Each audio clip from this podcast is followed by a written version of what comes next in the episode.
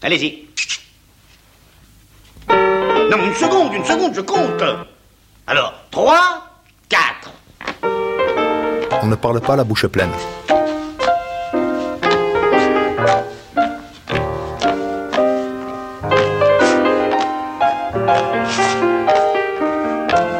On ne parle pas la bouche pleine. Une émission d'Alain Kruger. Sortez.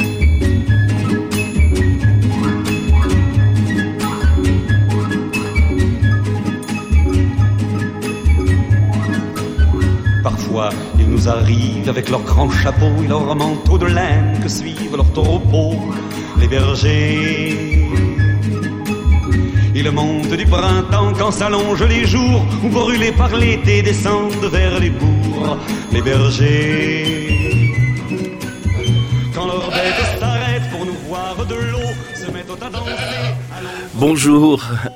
Bonjour, ben, ils sont venus, euh, les bergers, Mayalène Zubilaga, l'auteur, euh, L'art de saucer, c'était votre précédent livre. Euh, là, le nouveau livre s'appelle La chèvre du Rove, l'appel des collines, est venu de, de Marseille avec euh, un berger, un poète, André Gouiran, le dernier euh, berger du Rove.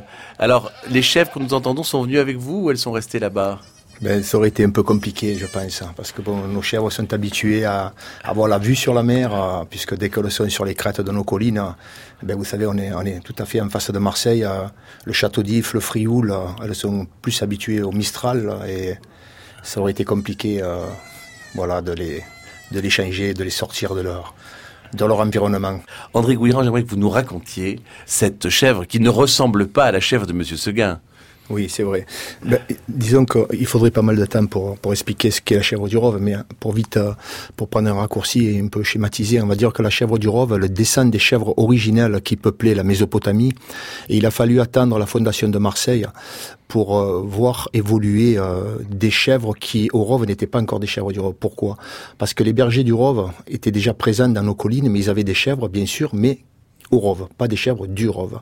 Et c'est lorsque les, les Phéniciens, donc un grand peuple marchand, ont, ont amené ces chèvres au port de Marseille, donc il y a 2600 ans en gros, et les bergers du Rove ont récupéré ces animaux-là par le troc euh, et l'échange, hein, c'était euh, ce qui se pratiquait beaucoup à l'époque.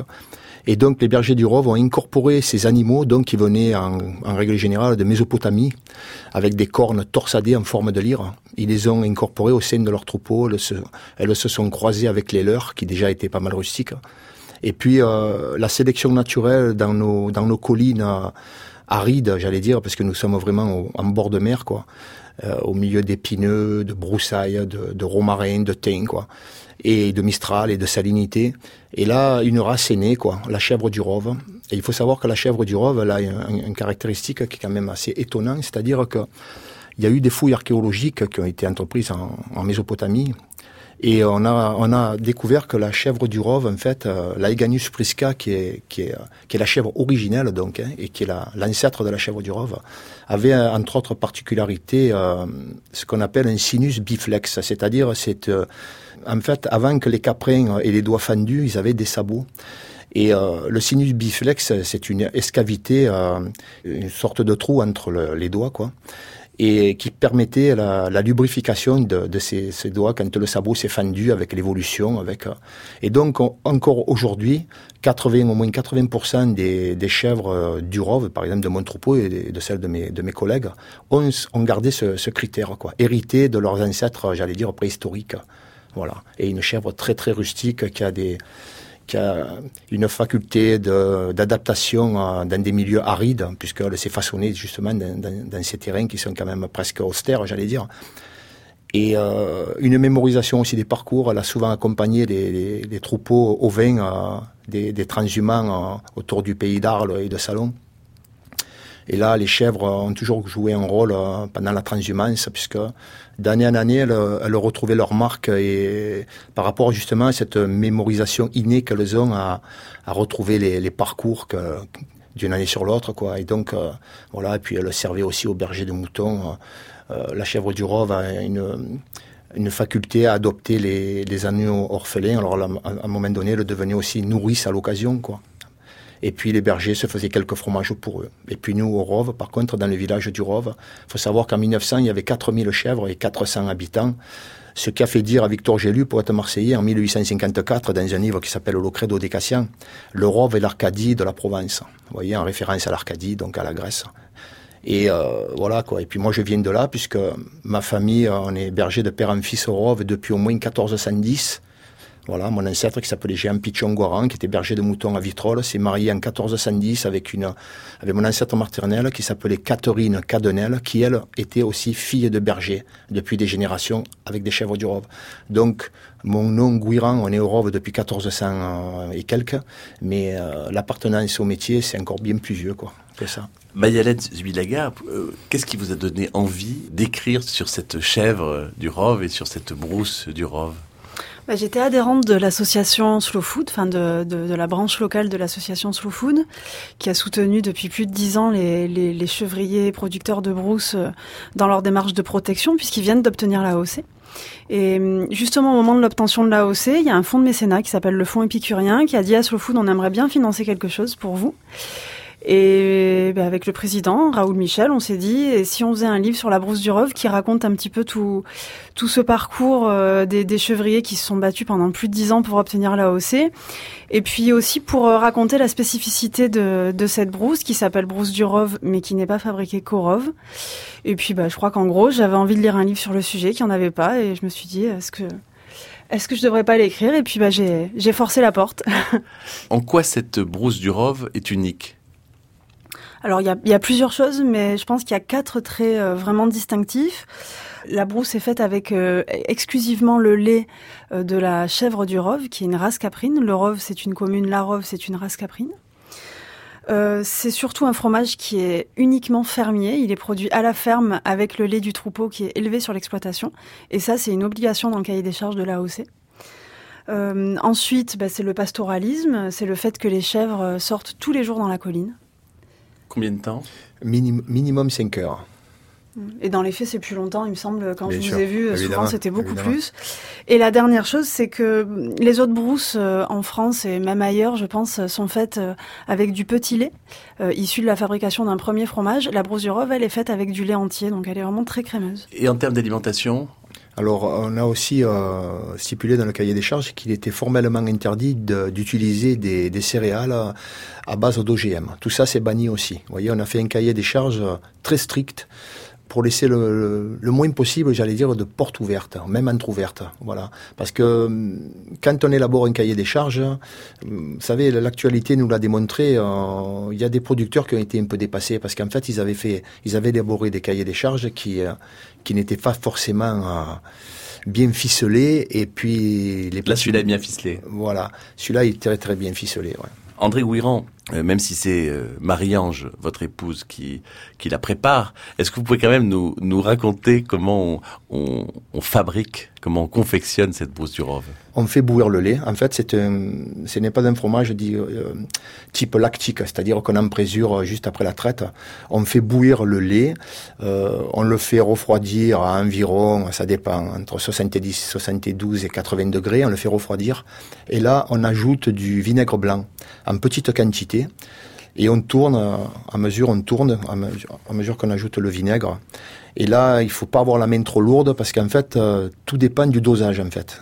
Et euh, si on a la main un peu lourde et que trop de vinaigre blanc tombe à la fois dans la marmite, on va dire, euh, ça fait un grain qui devient un peu spongieux.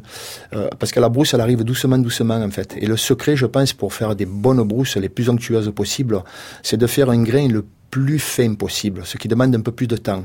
Seulement, le résultat est quand même euh, très, très, très, très encourageant et puis euh, c'est, vraiment un bon produit.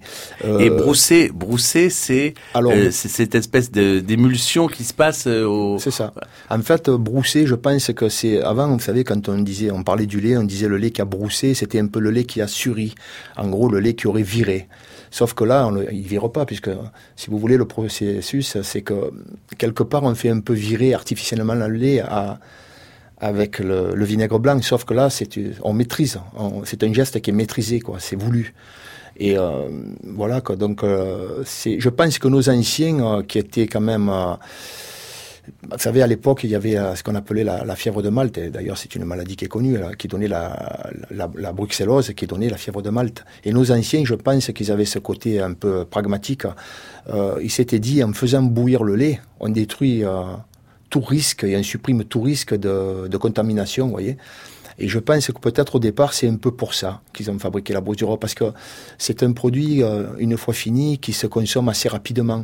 Ça a une, durée de vie qui est assez courte, c'est-à-dire euh, il, faut, il faut la consommer euh, dans les 9-10 jours maximum, en respectant la chaîne du froid. Alors qu'un fromage, bon, on le caille juste après la, traite, avec de la présure, et on peut les affiner et les garder même des mois. Voilà, et puis il sèche, il se momifie, et puis même des années, et c'est sans exagérer. Euh, voilà, donc c'était un produit qui devait être consommé rapidement. Euh, nous, le Rove, c'est un village qui est aux portes de Marseille, donc on a toujours, on a eu la chance d'avoir, euh, voilà. On, peut, on peut le situer hein, précisément, c'est juste à la plombe d'Ansuès la Redonne. Ben, c'est-à-dire, nous, on est sur la côte bleue. C'est-à-dire, la côte bleue, ça, comprend plusieurs communes, oui, c'est ça. Nous sommes le long de la côte, nous sommes voisins avec la commune d'Ansuès-la-Rodonne, qui touche Caril-Rouet, puis après, vous avez Saucé-les-Pins, La Couronne, Carreau. Donc ça, c'est ce qu'on appelle la côte bleue. Nous, nous sommes le dernier village de la côte bleue, euh, vraiment euh, le plus proche de Marseille. Voilà, nous sommes à, 7 km de, de l'Estac. Et il n'y a pas si longtemps, euh, dans les rues de Marseille, on vendait des brousses de, de dans les quartiers nord de Marseille. Oui, par rapport à la tradition orale de ma famille. mon grand-père descendait à Marseille vendre ses brousses euh, en charreton, vous savez, une petite charrette tirée par un cheval. Et là, il descendait à Marseille euh, et ça se vendait à la criée, hein, ce qu'on dit. C'est-à-dire, euh, voilà, ils annonçaient leur brousse. Alors, comment, est-ce que vous pouvez nous dire comment ils l'annonçaient? Ah, ben ils annonçaient leur, leur, leur brousse au son de, de cornes. En gros, ils faisaient, alors ils parlaient en provençal, bien sûr. Alors c'était pépé pépé, les brousses du Rouve, vous voyez, les brousses du Rouve en provençal. Et là, c'était très très très connu. Hein. Il faut savoir qu'on a des preuves écrites qui disent en gros que la brousse du Rove se vend à Marseille depuis au moins le 15e siècle. Donc, vous voyez, c'est c'est pas rien quoi. Et d'ailleurs, ça a même marqué le, le, langage. À Marseille, il y a une expression qui dit passer à l'heure des brousses. L'heure des brousses, en gros, c'est une heure aléatoire parce que vous savez, à l'époque, il n'y avait pas de véhicule, il n'y avait pas, bien sûr, d'automobile, évidemment. Et là, je vous dis, c'était soit à cheval, même à pied, à pied, en, traversant les collines et en, passant par la chaîne de l'Arnerte et qui débouchait sur l'Estac. Et là, même à pied, moi, mon grand-père, il, est allé à pied aussi, hein, en vélo, à vélo, à pied. Après, à la fin, ils y allaient, ils déposaient leur panier de brousse à, sur le train.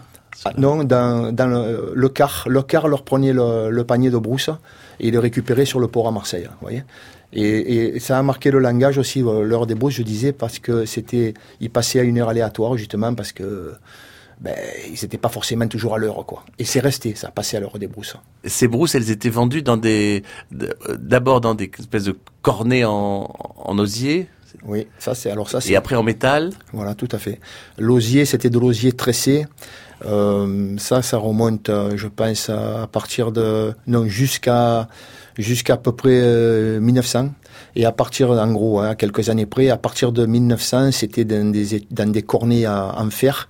Euh, troués pour l'évacuation du petit lait. Et puis à partir des années 70, ça a été fait en, en plastique alimentaire, quoi. Normes européennes obligent tout ça, quoi. Voilà. Mais euh, sinon, la recette reste reste inchangée, quoi. Et c'est vrai que la brousurove, dans l'esprit, c'est plus assimilé à, à un dessert bien que on peut aussi la consommer en entrée euh, avec un peu d'huile d'olive, de euh, fleur de sel, euh, du poivre du moulin. Voilà quoi, il y a, il y a diverses façons. Euh, là, André Gouiran, ce qu'on peut dire, c'est qu'on est en, en, pleine saison là de, de, donc vous avez, abandonné, vous avez abandonné vos, vos, ben chèvres Voilà, tout à fait. Mais bon, c'est momentané, hein, puisque ce soir je serai chez moi. Mais je veux dire, oui, oui, là, c'est, euh, on, a, on est en pleine lactation, on traite matin et soir. On, on traite à la main, en plus, nous, on a quand même plus de 400 chèvres, donc on traite à la main matin et soir. Et c'est pas une histoire marseillaise, malgré mon accent, c'est la vérité. donc, euh, on traite à la main, ce qui nous fait, ce qui nous prend en gros 35 heures de traite par semaine, 2 heures et demie le matin et autant le soir, pendant 9 mois. Et là, nous sommes en pleine saison parce que nous sommes au printemps. En plus, euh, euh, nous, cette année, on a eu pas mal de pluie, ce qui a été bénéfique à, la colline, quoi. Et là, il y a du romarin, il y a des repousses sur les broussailles, sur les chênes kermesses, sur les, sur les ajoncs épineux. Et voilà, donc, euh, c'est la, la, bonne saison, quoi, à ce moment.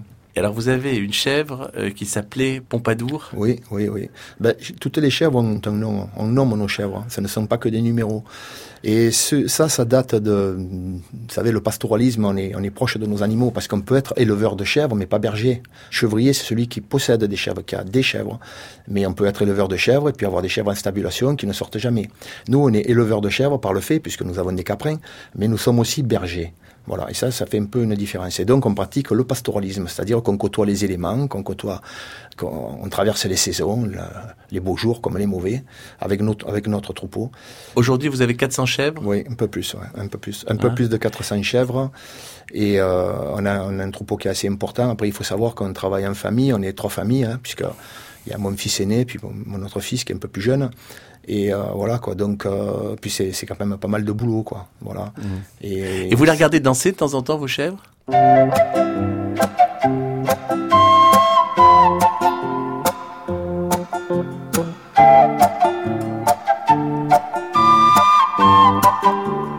On ne parle pas la bouche pleine de Bruce Durov, bien sûr. Avec Alain Kruger.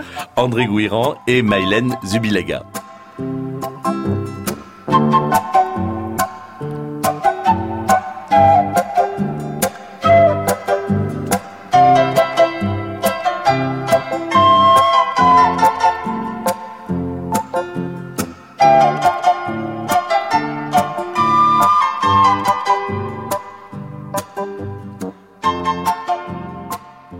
Vous savez les reconnaître euh, Oui, évidemment. Alors c'est vrai que ça semble, euh, j'allais dire, quasiment impossible aux yeux des, ben, gens qui, viennent à notre rencontre, des promeneurs, lorsqu'ils voient la, densité de notre troupeau, ils en reviennent pas. quoi.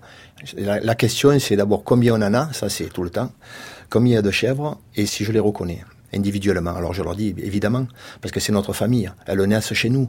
On aide les mères à mettre bas, donc euh, elles évoluent dans le troupeau, voilà, de, la naissance jusqu'à la fin, hein, jusqu'à et donc euh, on est obligé de connaître nos animaux. Et puis après on leur donne un nom. Et puis ça, ça vient de la, de la tradition pastorale, c'est-à-dire que par rapport aux animaux qui sortent pas, qui sont plus souvent euh, des, des numéros, faut dire ce qui est.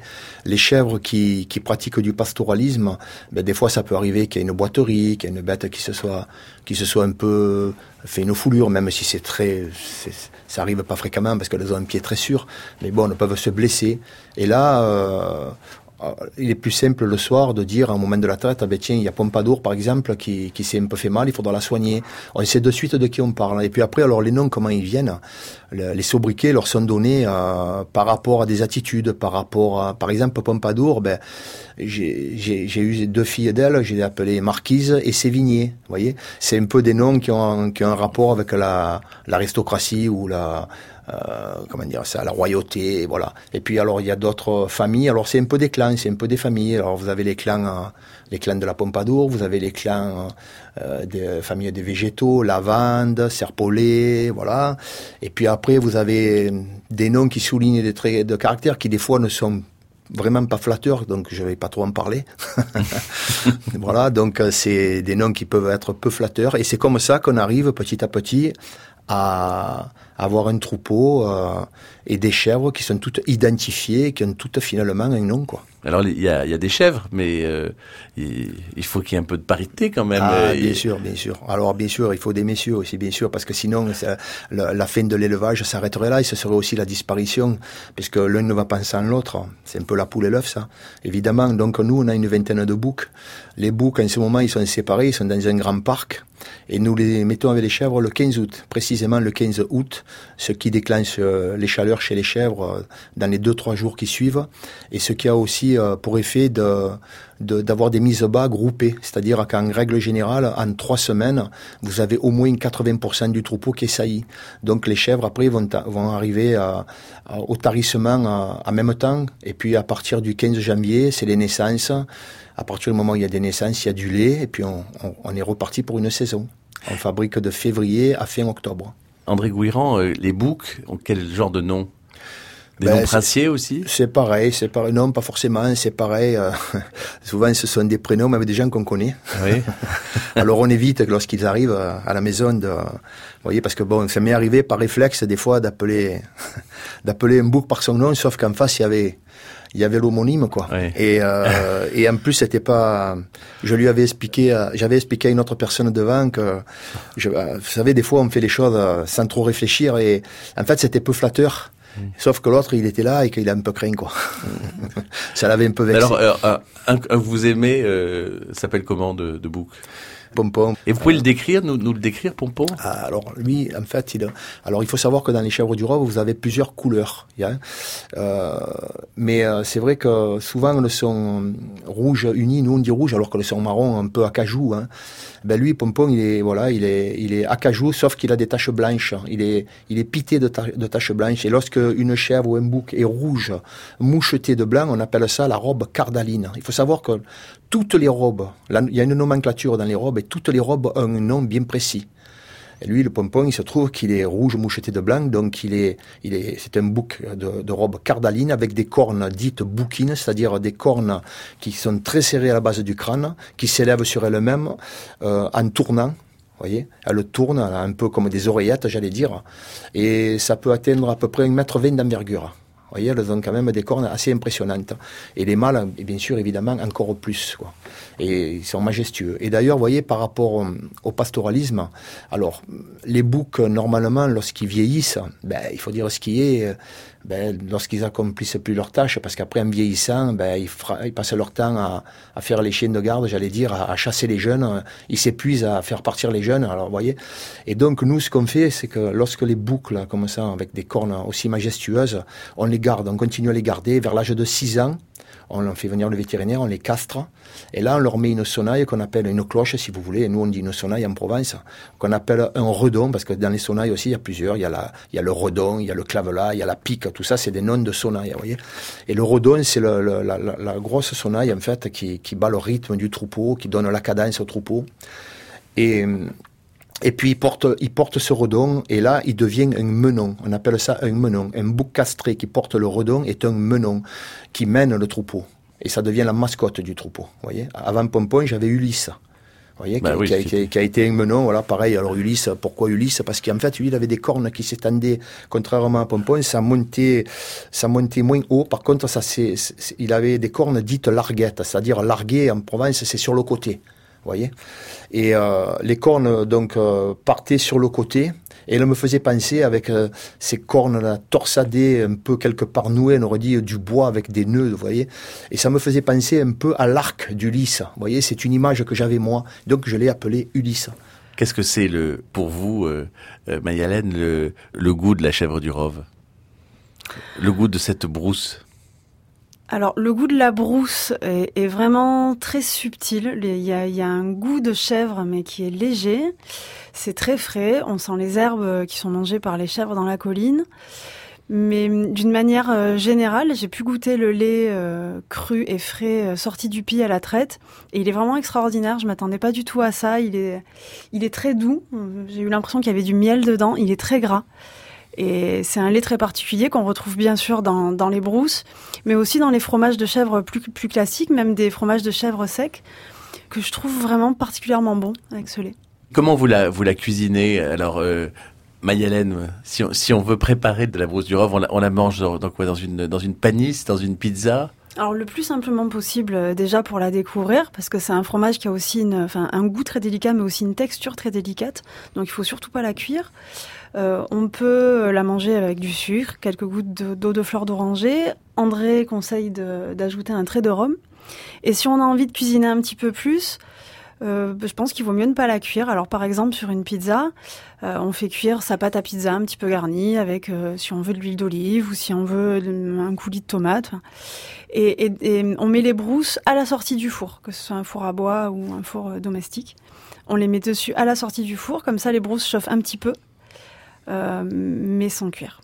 Pareil pour des panisses, on fait ces panisses, on les fait frire. Et vous les faites comment vos panisses ben, vous faites euh, une bouillie avec de la farine de pois chiche et de l'eau, un petit peu d'huile d'olive. Une fois que cette bouillie est très épaisse, euh, du genre euh, pâte à choux, vous la mettez dans une. Moi, j'ai un bidon d'huile évidé euh, en fer euh, que j'ai coupé d'un côté. Vous laissez figer pendant quelques heures au frais. Ensuite, je les coupe en tranches et je les passe soit en friture, soit à poêler. Et quand elles sont encore bien chaudes, euh, j'aime bien mettre de la brousse du rove dessus, quelques herbes, un filet d'huile d'olive et du poivre. Alors je sais que Gérald Passeda, le, le, le chef euh, trois étoiles euh, du Petit Nice, est un fanatique de votre brousse du rove. Euh, euh, André Gouiran, c'est vous qui lui, qui lui Oui. apportez? Oui, avec la, la famille Passeda, ça fait, hein, je pense, euh, au moins 25 ans qu'on travaille ensemble, avec, avant avec le père de Gérald, puis avec Gérald Passeda. Et pour nous, c'est quelque part un honneur d'être représenté sur la table de, ben, de le- le Petit Nice à Marseille, donc qui est le seul trois étoiles de, de, Marseille, quoi.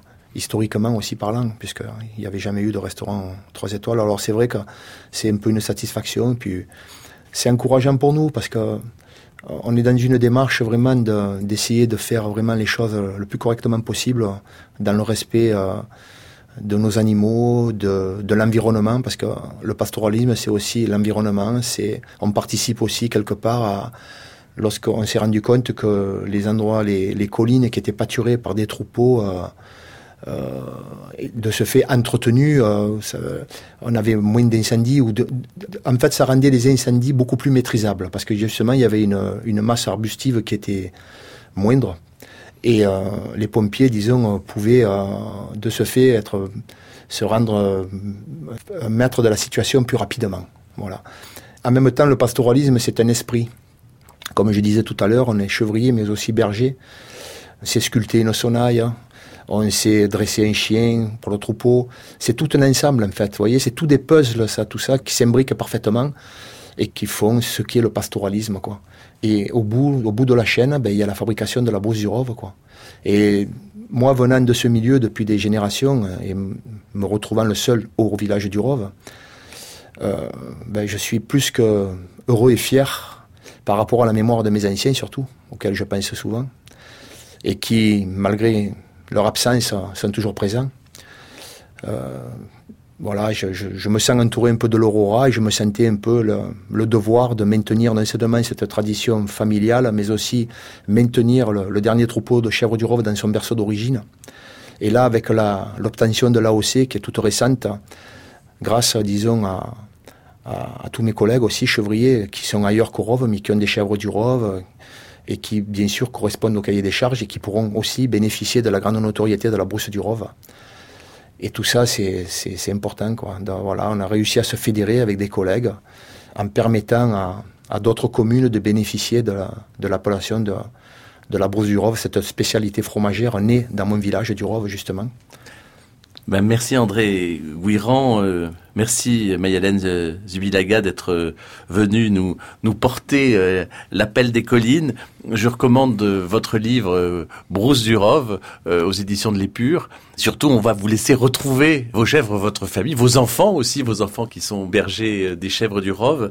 Merci d'être venu là parce que c'est une, on ne parle pas de pleine, c'est une émission de patrimoine et on essaye de protéger aussi les trésors que vous défendez depuis des générations. Je vous laisse repartir avec la danse des petites chèvres, celle de Vladimir Kosma, la chèvre, avec euh, Pierre Richard et Gérard Depardieu. C'est une façon aussi de vous accompagner.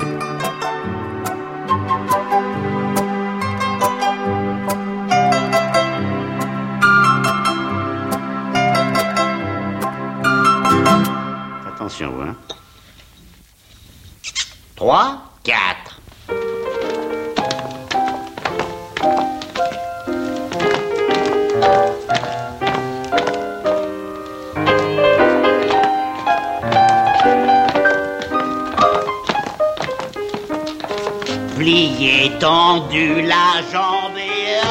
C'était On ne parle pas la bouche pleine, une émission d'Alain Krugère avec la collaboration de Daphné Abgral, la prise de son est de Célia Dufour et la mise en onde d'Anne Pérez. Vous pouvez réécouter cette émission euh, aussi longtemps qu'il vous plaira. Euh, il faut la, podcaster, c'est gratuit, c'est très agréable et ça, ça permet de, de conserver euh, cette émission pendant longtemps. Euh, dans quelques instants, le journal sur France Culture.